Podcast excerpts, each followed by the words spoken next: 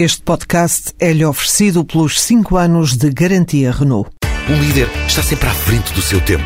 Em alguns casos, 5 anos. Qualidade Renault. 5 anos de garantia ou 150 mil quilómetros em toda a gama.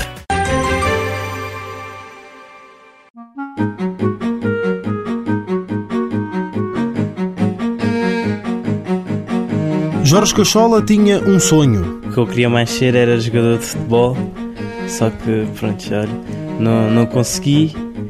E... Era falta de jeito ou era falta, foi falta de oportunidade? Não, acho que foi mais falta de oportunidade.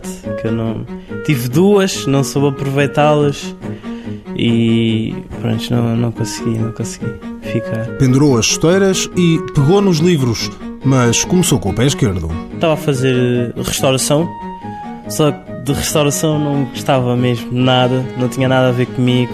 Então, quando me falaram do curso de informática, não pensei duas vezes e fiz logo a inscrição. Jorge foi aceito no CIT Forma, Centro de Formação Profissional dos Trabalhadores de Escritório, Comércio, Serviços e Novas Tecnologias. Inscrevi-me na internet, esperei, eles contactaram-me, ligaram-me e disseram para ir lá à escola fazer os testes psicotécnicos.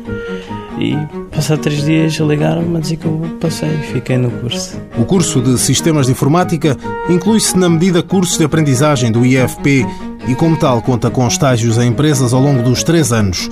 Jorge Cachola está a ter a primeira experiência na CPE e acredita que estes estágios são determinantes para conseguir no futuro um emprego. Faz muita diferença, que eu acho que este curso tem muitas saídas e se eu pudesse escolher a empresa que eu quisesse trabalhar, eu escolheria a CP, porque é a empresa que eu estou a estagiar e que tenho certeza que nestes três anos que eu vou catar vou obter muita experiência e que seria mais fácil para mim acabar o curso e vir para aqui para uma empresa que eu já conheço e exercer a, as funções que fui fazendo ao longo do, do estágio. Jorge Cachola já fez trabalho de helpdesk, instalação de sistemas operativos e montagem de aparelhos. Espera voltar a estagiar na CP nos outros anos do curso de aprendizagem. Mãos à obra, financiado pelo Estado português e pelo Programa Operacional de Assistência Técnica do Fundo Social Europeu, sob o lema Gerir, Conhecer e Intervir.